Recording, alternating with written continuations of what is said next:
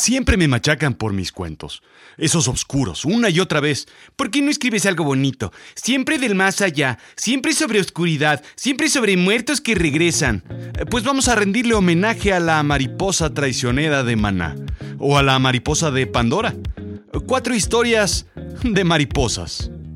Yo soy Rodrigo Job y yo te cuento. Bienvenidos a Azul Chiclamino. La realidad de lo absurdo.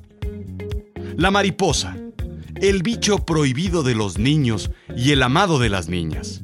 El estereotipo de la delicadeza humana, el símbolo de la feminidad.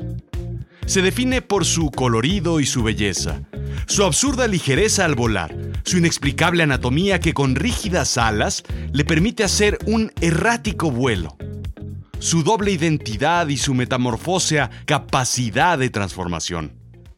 Cuatro historias que eh, se desprenden de este increíble animal, insignificante, frágil y sabio. Capítulo 1. La escafandra y la mariposa. El síndrome del cautiverio.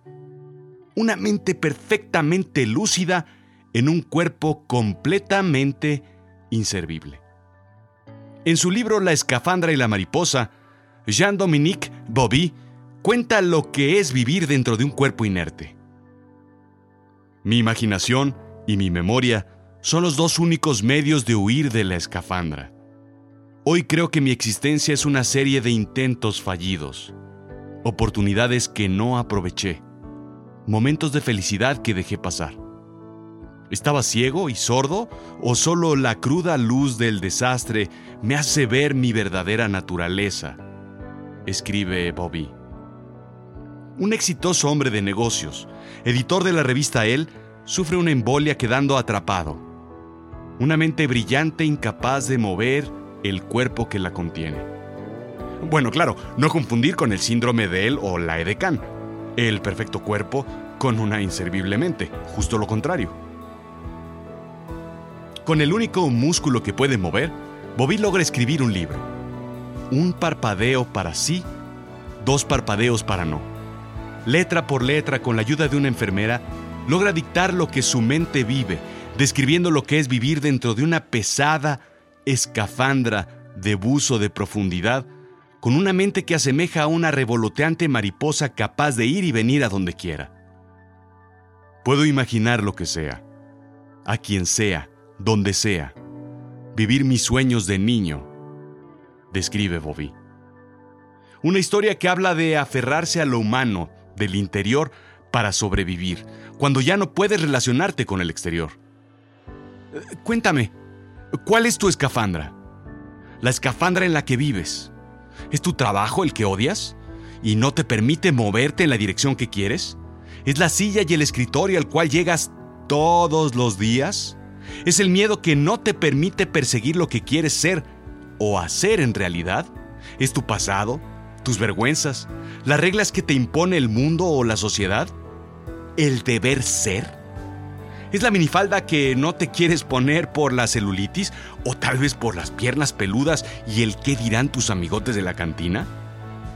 El síndrome de cautiverio que tú mismo te has impuesto y que hace que tu cuerpo se haga pesado y no te permita moverte con libertad para...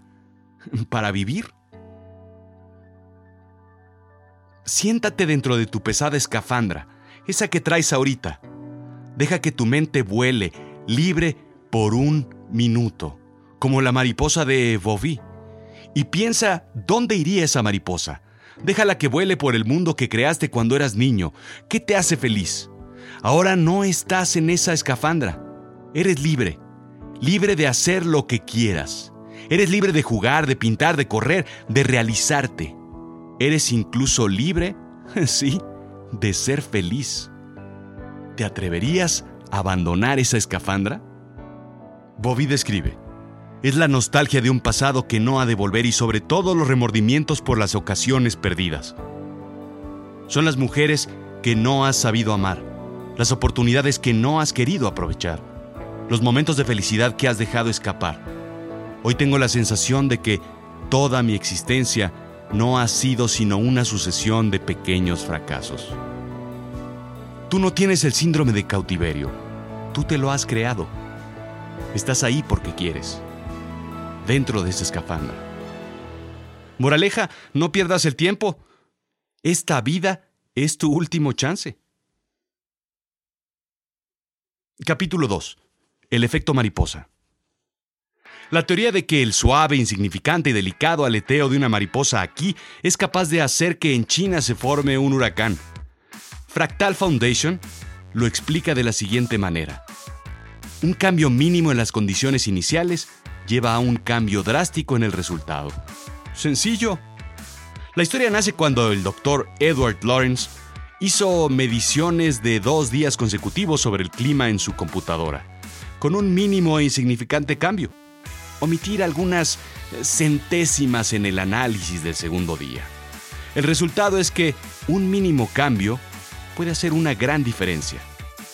El mínimo cambio, por ejemplo, de no lavar bien un cuchillo en un restaurante puede llevar a la muerte por intoxicación por camarones o cacahuates de una persona. Pues si nada más son cacahuates, ¿qué mal le pueden hacer? Y bolas. Algo insignificante que lleva a resultados colosales. Un naranja y copetudo individuo se entera de que las galletas Oreo ya no son hechas en Estados Unidos, sino que son hechas, sí, en México. Uno de los factores que llevó al primer discurso súper aplaudido, que llevó a una postulación y la necia propuesta de construir un muro colosal entre dos naciones y traer de vuelta todas las fábricas que están fuera de los Estados Unidos. Una Oreo. Una galleta. Cuentan que Henry Tantley se encontraba en Francia en 1918 luchando contra la Armada Británica y decidió perdonar la vida a un joven alemán. Esta decisión le costó al mundo enormemente.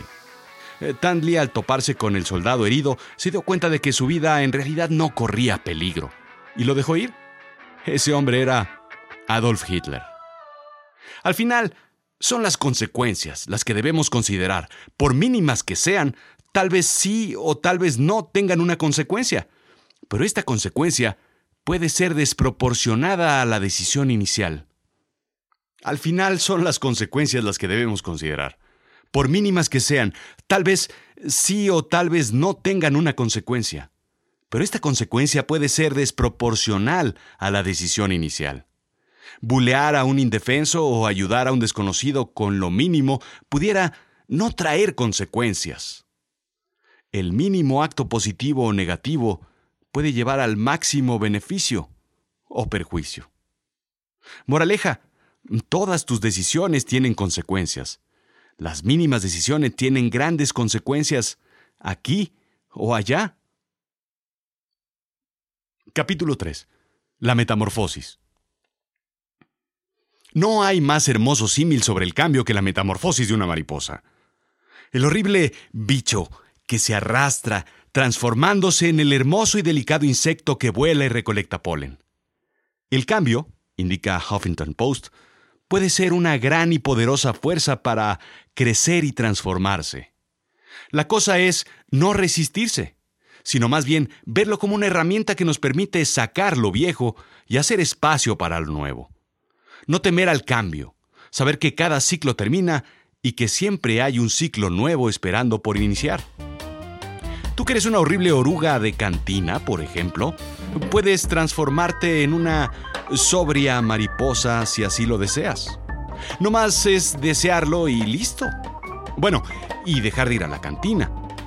Bueno, cambiar de amigos también. Bueno, alejarte del alcohol todos y cada uno de los días, de aquí al resto de tu vida.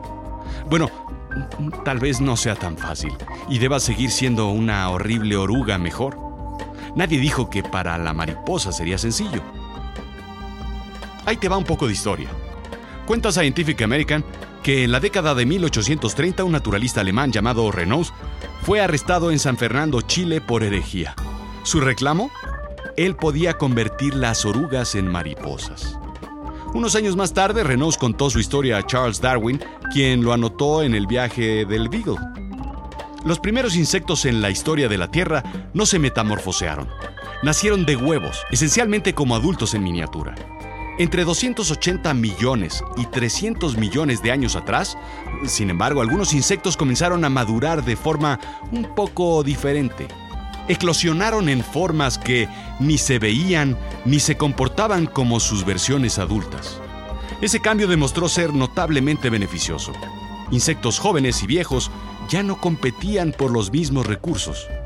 La metamorfosis fue tan exitosa que hoy en día hasta el 65% de todas las especies animales en el planeta son insectos metamorfoseados. Tal vez al Gregorio Samsa de Kafka no le funcionó muy bien la idea de la metamorfosis, pero tal vez sea tiempo de hacerlo. No temerle al cambio. Si ya te arrastraste por un rato, tal vez valga la pena probar volar. Moraleja. El cambio te da la oportunidad de acceder a cosas maravillosas.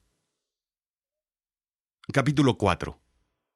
¿Supiste de la mariposa que estaba enamorada y sentía hombrecillos en el estómago? Pues esa es la cuarta historia. Sí, las mariposas en el estómago. Un grupo de neurólogos británicos en el University College de London identificaron cuatro partes del cerebro que reaccionan cuando alguien está enamorado, indica el Telegraph. Una de esas cuatro partes está asociada con la agitación del estómago. Las otras tres están asociadas con la euforia y la emoción que tienen que ver con el amor. Pero el amor amor, no el amor que le tienes a tu coche o a tu reloj nuevo.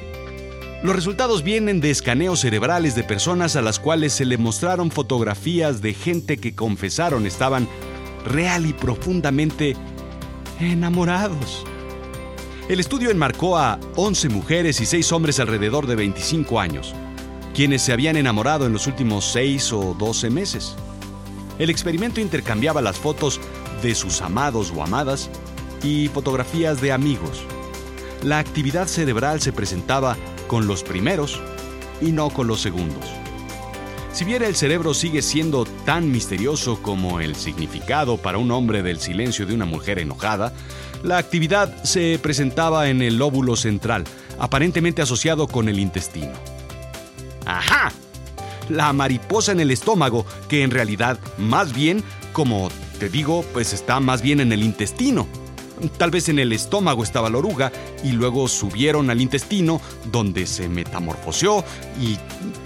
qué, qué sé yo. Sabemos claro que también el estómago reacciona al miedo indica Discovery Magazine. Y la cosa es que cuando el cerebro está en alerta, el sistema simpático se activa y se vuelve dominante sobre la actividad parasimpática. Esto también provoca la liberación de adrenalina, que aumenta la frecuencia cardíaca para bombear más sangre y más rápido, liberando grandes cantidades de glucosa del hígado y desviando la sangre del intestino. ¡Ajá! la sangre se redirige hacia los músculos de los brazos y las piernas, que lo prepara para defenderse o tal vez para huir. Sin embargo, esta aguda escasez de sangre en el intestino tiene efectos secundarios, alentando la digestión. Los músculos que rodean el estómago y el intestino también alentan la mezcla de los contenidos parcialmente digeridos. Los vasos sanguíneos, específicamente en esta región, se contraen, lo cual reduce el flujo sanguíneo a través del intestino. ¿Tenías náuseas al enamorarte? ¿Lo recuerdas? Tal vez era para que te defendieras, tal vez era para que corrieras, o tal vez era para que te reprodujeras. Así es que las mariposas en el estómago, digo, en el intestino, pudieran ser más cerebral que tripa. Moraleja, más hermosas las mariposas son en el estómago, pero no te las comas. ¿A qué no sabías tanto de las mariposas? La próxima vez que veas una, reflexiona en vez de querer atraparla. Deja que vuele. Síguela con la mente, con el corazón. O piensa en lo que le tomó para llegar a ser así de hermosa. Tal vez en tu próxima reencarnación tengas la buena o la mala fortuna de ser una de ellas. Primero arrastrándote y luego volando. Esto fue Azul Chiclamino, la realidad de lo absurdo. Yo soy Rodrigo Job. Sígueme en Twitter, arroba Rodrigo-Job, en Instagram, Rodrigo-Job y ahora en YouTube. Ayúdame calificando con 5 estrellas, regálame un corazoncito, pulgares, sobre todo, suscríbete porque, pues, de esto vive este programa. Por cierto, ¿ya me recomendaste?